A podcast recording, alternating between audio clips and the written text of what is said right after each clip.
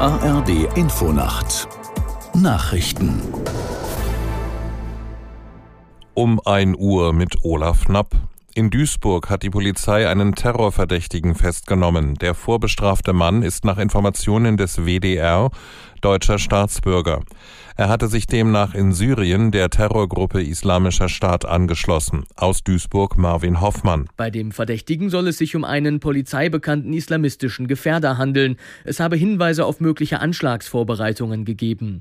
Diese kam wohl von einem ausländischen Geheimdienst. Nach Informationen von Spiegel und Bild-Zeitung könnte eine pro-israelische Demonstration das Ziel gewesen sein. So soll der 29-Jährige gezielt im Internet nach pro-israelischen Veranstaltungen und dschihadistischen Inhalten gesucht haben. Die Behörden sollen weiter befürchtet haben, dass der Mann Zugang zu einem LKW hatte und diesen möglicherweise für den Anschlag einsetzen wollte.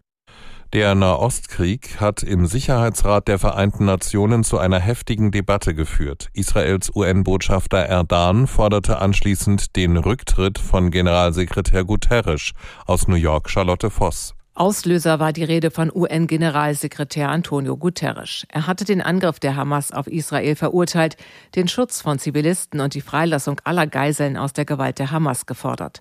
Guterres hatte aber auch gesagt, der Angriff am 7. Oktober auf Israel sei nicht im luftleeren Raum entstanden. Die Palästinenser würden seit 56 Jahren unter erstickender Besatzung leiden. Israels Außenminister Eli Cohen wies die Kritik umgehend zurück und sagte ein Treffen mit Guterres ab. Der Schaden an einer Gaspipeline zwischen Estland und Finnland geht offenbar auf den Anker eines chinesischen Frachters zurück. Die finnischen Behörden erklärten, man habe einen sechs Tonnen schweren Anker aus dem Meer geborgen. Sie veröffentlichten zudem Fotos von mutmaßlichen Schleifspuren auf dem Meeresgrund. Vermutlich sei der Anker mit der Ostpipeline zusammengeprallt und vor dem Frachter abgerissen.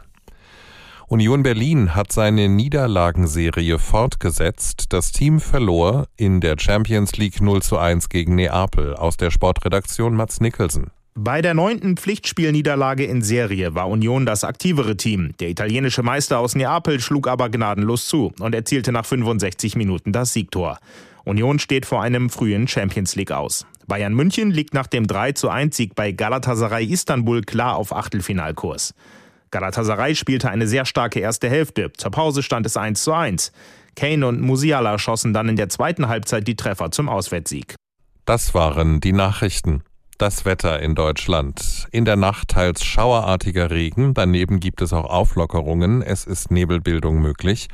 Tiefstwerte 10 bis 4 Grad. Am Tage im Südwesten gebietsweise Regen, von Nordwesten her bis in die Mitte Aufheiterungen länger trocken, Höchstwerte 11 bis 16 Grad. Es ist 1 Uhr 3.